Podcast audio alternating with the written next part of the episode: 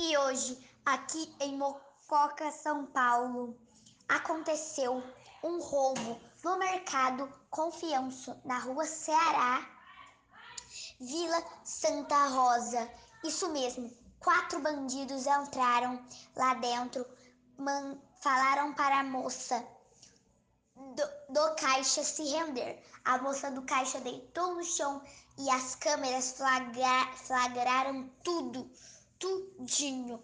Ninguém lá ficou com carteira. Eles levaram tudo, tudo, tudo,